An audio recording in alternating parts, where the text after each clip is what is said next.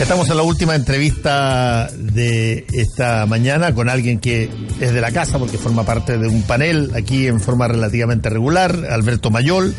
¿Qué tal, Eh, y queríamos hablar de, eh, bueno, han salido una serie de autores en Sí. los últimos 20 días eh, con libros tratando de explicar un poco Sí. qué es lo que está pasando. Eh, lo hiciste tú, lo hizo recientemente Hugo Herrera. Y Claudio Eh, Fuentes. Claudio Fuentes sacó la erosión de la democracia. Claro, que, que es más bien un- un- una, una adaptación de un conjunto de trabajo en CIPER. Que Exactamente. Claro. Y tú que hiciste este libro que se llama Big Bang, donde, por cierto, lejos lo que descolla es el prólogo.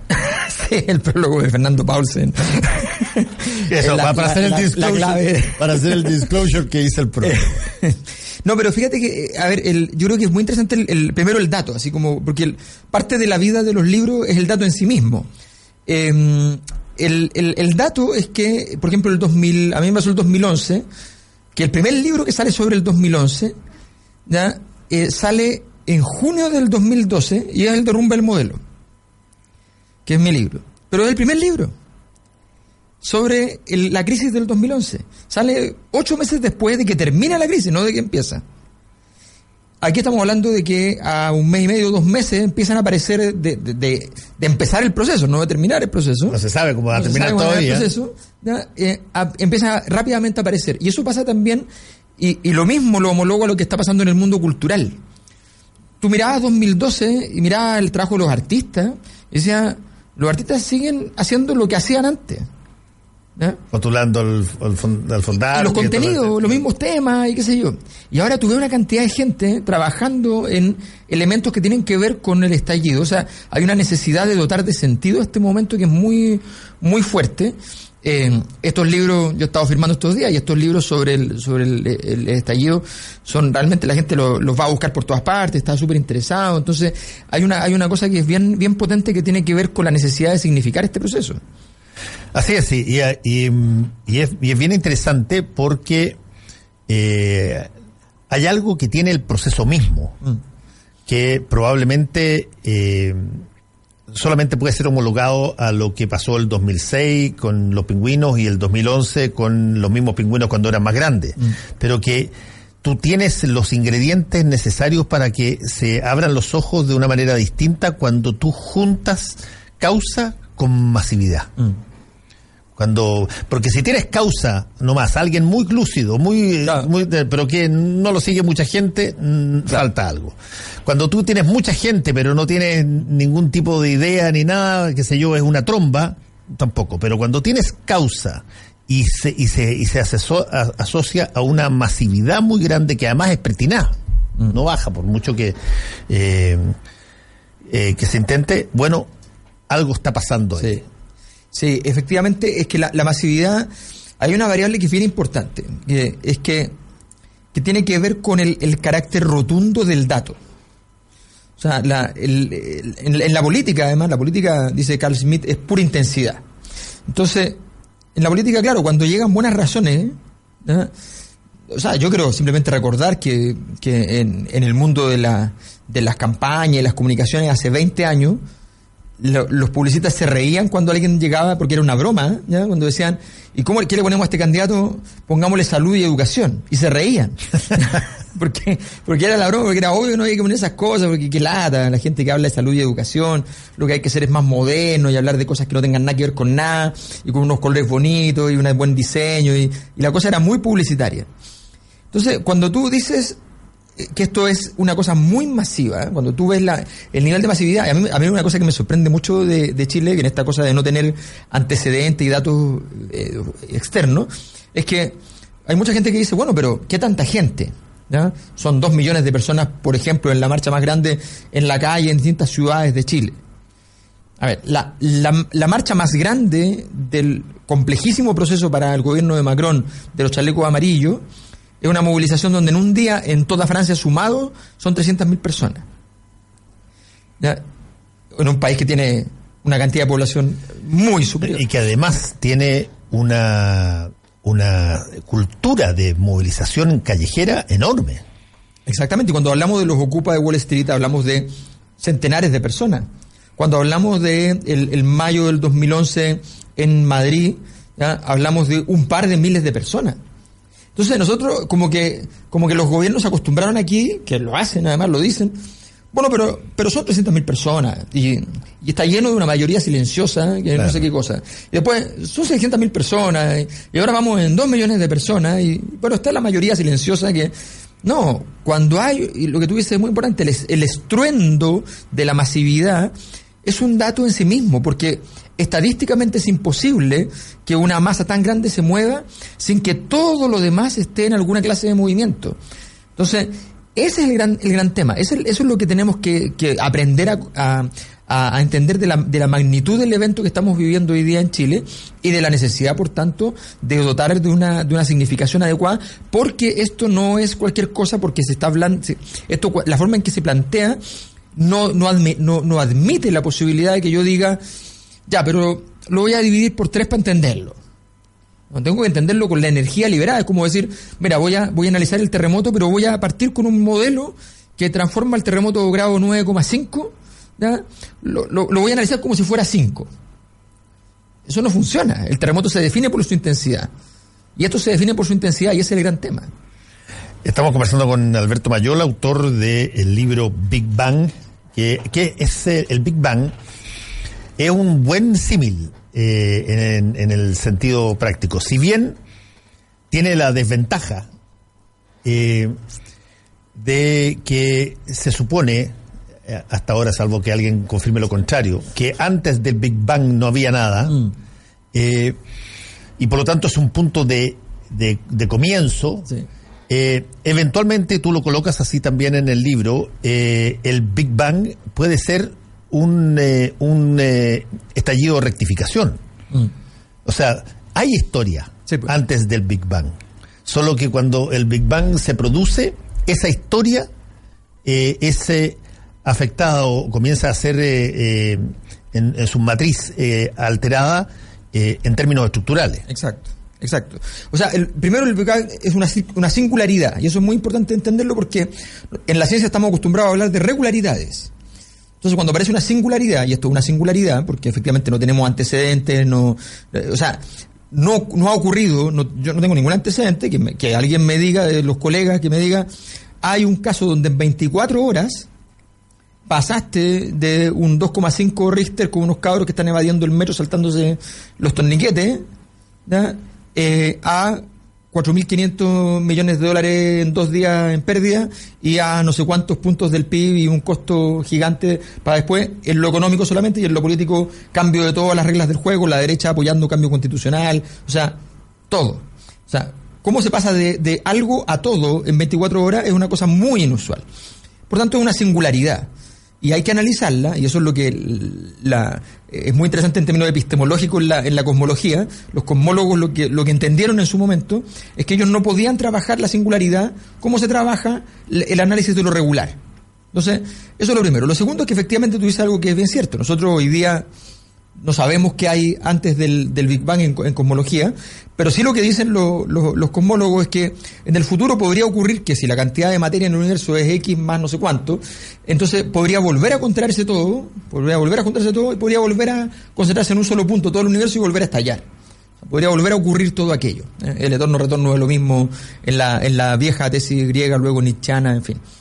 Bueno, esa, esa situación, e, ese escenario, eh, es lo que nosotros lo que nosotros vivimos. O sea, en un momento determinado, simplemente esto estalla y tú simplemente ves que todas las partes de esto se van alejando entre sí.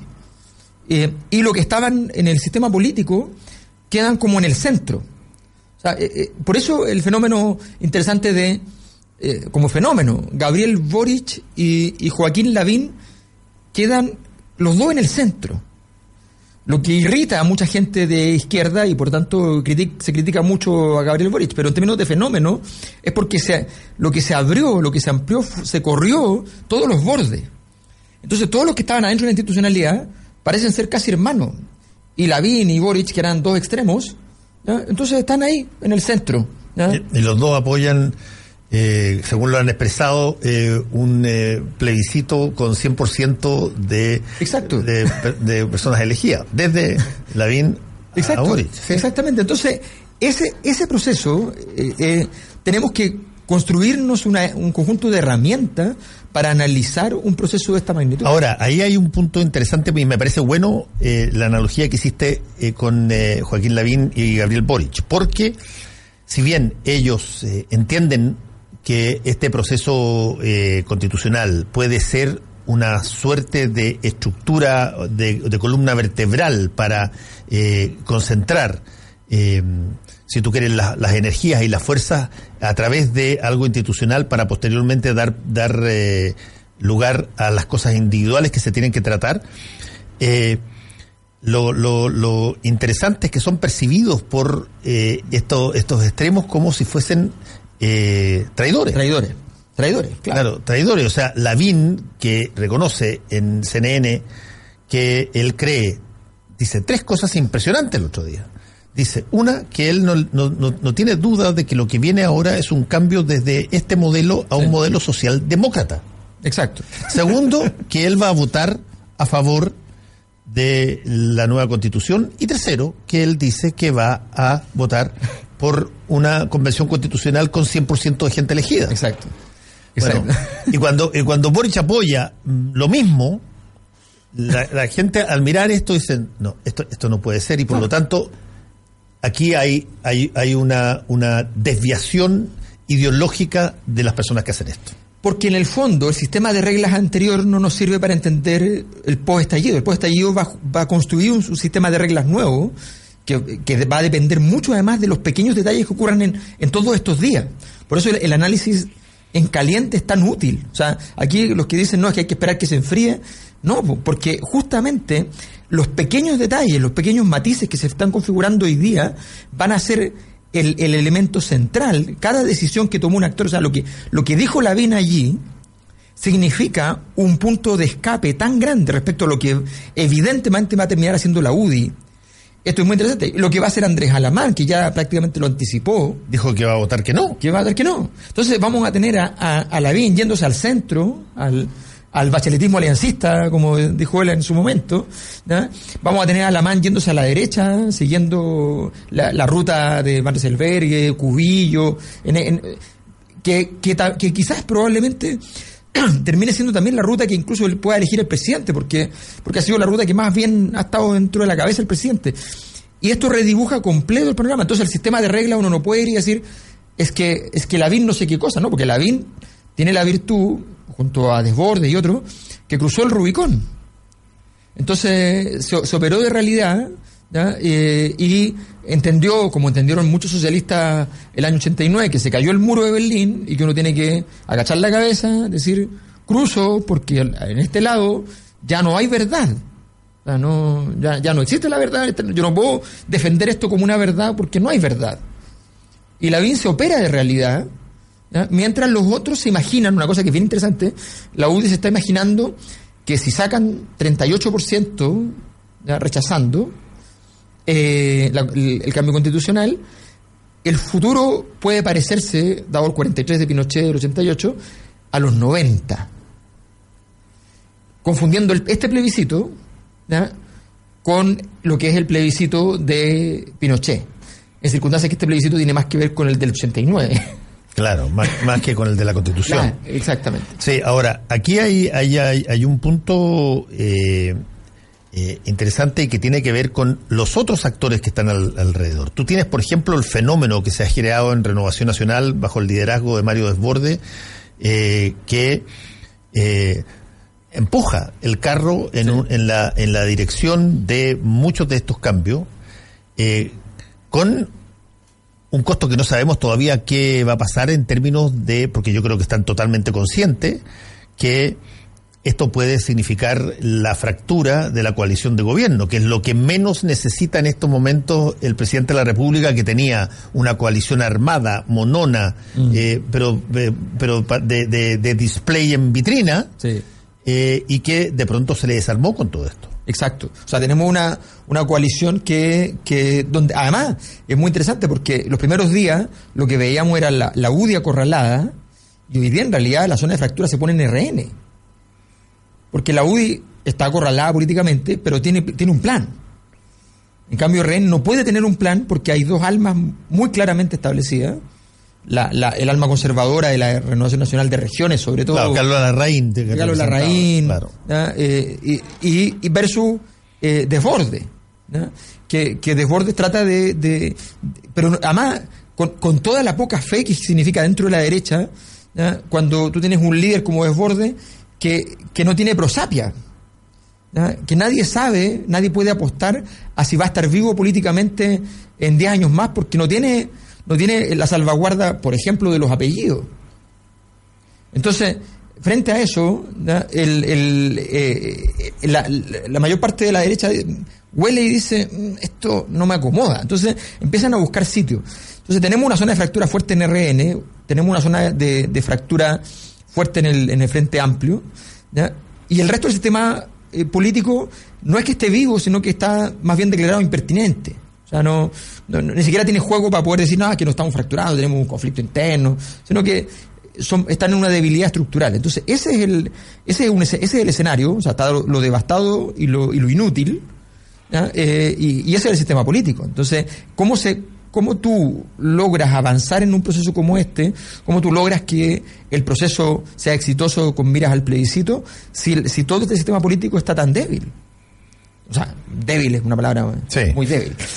Sí, ahora aquí también eh, hay eh, fenómenos interesantes. Tú dijiste lo del Frente Amplio. En la oposición, mm. Tú tienes eh, reminiscencias de, sí, del, del, del plebiscito del 88 eh, en el sentido de que tú tienes un partido comunista que lo rechaza al principio, porque desconfía en esa época de la constitución de Pinochet y que puedas eh, tener resultado verídico, y hoy día desconfía eh, de que esto no sea una cocina que está, que, es la antesala de una nueva traición, y por lo tanto mezquina el apoyo, pero yo tengo, ¿ah? pero se sube. Se sube a la comisión técnica. Se sube la, claro, se sube a la comisión técnica, y señala que va a participar en cada una de, las cosas. Mientras que en el Frente Amplio hay una situación bien curiosa. El, Partido Humanista se va del Frente Amplio. Igualdad se va. Igualdad se va del, Frente Amplio. O sea, tú pierdes ahí, por, no importa el, monto, pero en el caso del Partido Humanista tienes eh, parlamentario. Sí, bueno, y un partido, un partido que, histórico, digamos. Además que la verdad es que el, Partido Humanista tenía, antes de la inscripción de RD, tenía todas las regiones menos una inscrita. Le faltaba una región para inscribir si, si, y, RD le, le, pide en el fondo mira como una muestra de confianza de que no van a hacerle una mexicana en el Frente Amplio, no inscriba la última región porque eso significa que nosotros llevamos nosotros validamos los candidatos presidenciales, pero, pero ellos tenían la capacidad política, la capacidad operativa, operativa para eso. Es un partido que tiene, que tiene fortaleza institucional. Bueno, esa es, o sea, efectivamente, eh, aquí la, la, magnitud de la fractura es, muy interesante. Vlado Milosevic dice, bueno, pero así nos vamos a entender mejor. Sí, bueno, pero es re fácil cuando uno, la, la gracia de las coaliciones es cuando uno logra atraer gente con la que se entiende menos y logra hacer una coalición. No cuando uno se junta con la gente con la que se entiende fácilmente, porque eso sencillamente es un club de amigos, no una coalición. Entonces, estamos hablando de esa, de, esa, de esa pobreza en la capacidad política que hay en el.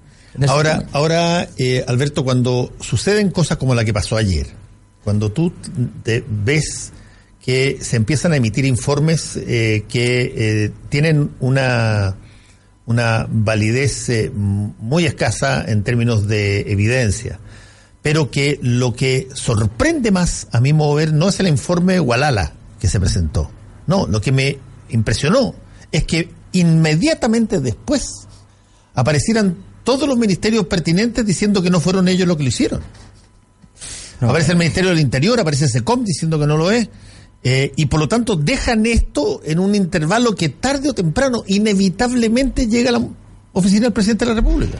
Obvio, obvio. Obvio. Y, que además, de acuerdo a la, ley de transparencia, va, va, a haber una cantidad enorme de gente que ya seguramente ya pidió el informe y en un, en un recorrido que sea más corto o más largo, van a tener que entregarlo.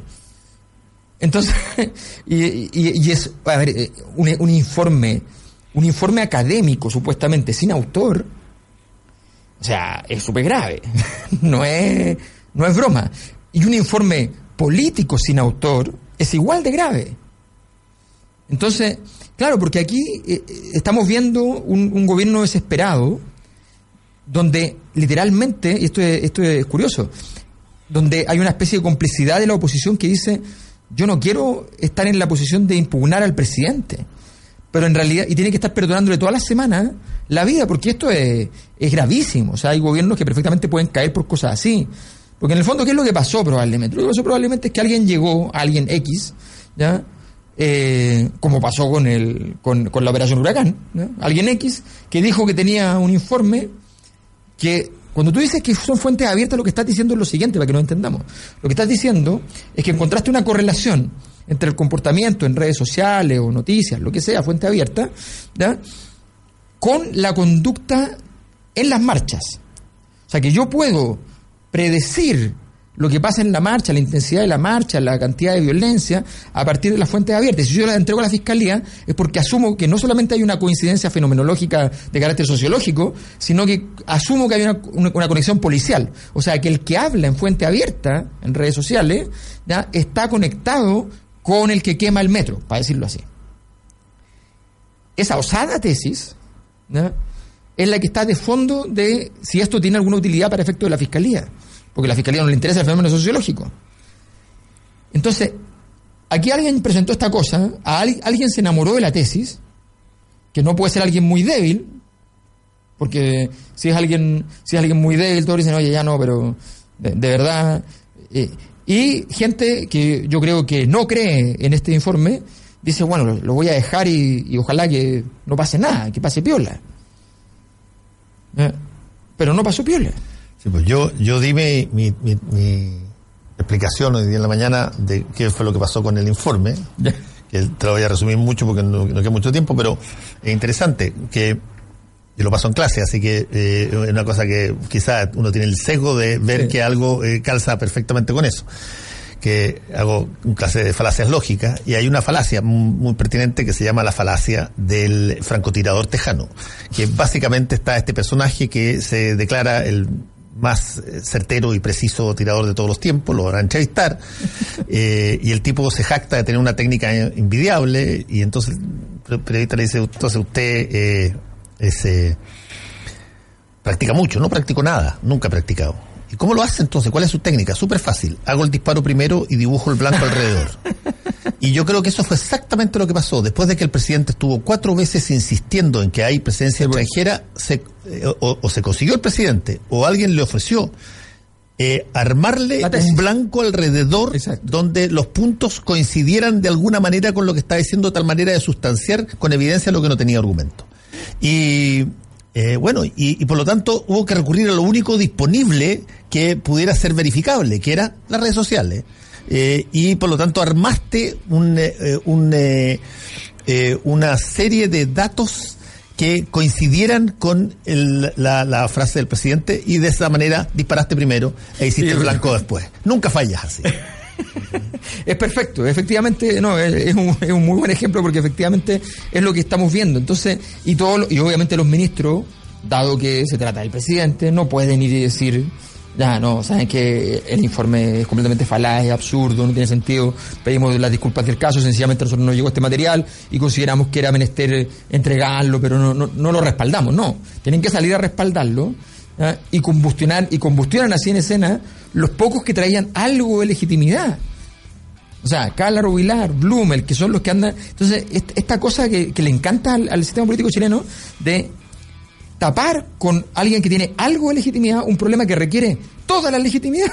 O sea, requiere que venga un, tipo que sea un, gran experto de mundial sobre Big Data y que diga, no, esto existe, ¿no? Y resulta que no, no lo tienen. Pero entonces ponen a alguien al que al que literalmente, lo tenemos en la encuesta, se sacó un, 3,2 en el conflicto versus el presidente que tiene un 2,2, y le pongo al del 3,2 que bueno, que usted ya que tiene mejor nota, llévese el muerto de arriba, pues, y, cargue con el informe y, defiéndalo. Es una locura, o sea, es destruir lo poco que tienes eh, en, este escenario y, el gobierno entonces sigue combustionando, que tiene mucho que ver con esta idea de, que yo digo en el libro de la política inútil, o sea, la política en un escenario como este cree que puede jugar su juego, pero esto es un estallido, no es, no es broma. ¿Qué pasa cuando tú un día te levantas y el mundo está al revés? Tu, sistema de reglas no sirve. Claro, entra en anomia total. Total, total. Entonces la, política cree que se puede jugar. Y no se puede jugar a menos que tú tengas una osadía particular y tengas capacidad de leer los pequeños detalles de lo que está pasando en el día a día, ese, ese ajuste ese ajuste que hizo Lavín, de entender lo que está pasando y decir, no, yo me voy por acá y, y, no sigo jugando el juego de esperar a que no sé qué cosa, no, apuesto. Alberto Mayol, autor de este libro Big Bang, oye, que le ha ido bien, ¿eh? Muy bien, muy sorprendente, sí. Eh, así que, no, impresionante. El, fin de semana estuve firmando en la, en la Furia del Libro y, y, en librerías, qué sé yo. Y ha sido muy impresionante. Ayer pasé a ver una librería, se, estaban reponiendo porque se había vendido todo, así que está súper bien. bien. Muchas gracias por estar acá, Alberto, y a todos ustedes que tengan una feliz eh, Navidad. Nos encontramos eh, después y nos contamos las mentiras de qué regalamos y qué nos regalaron. chao, chao.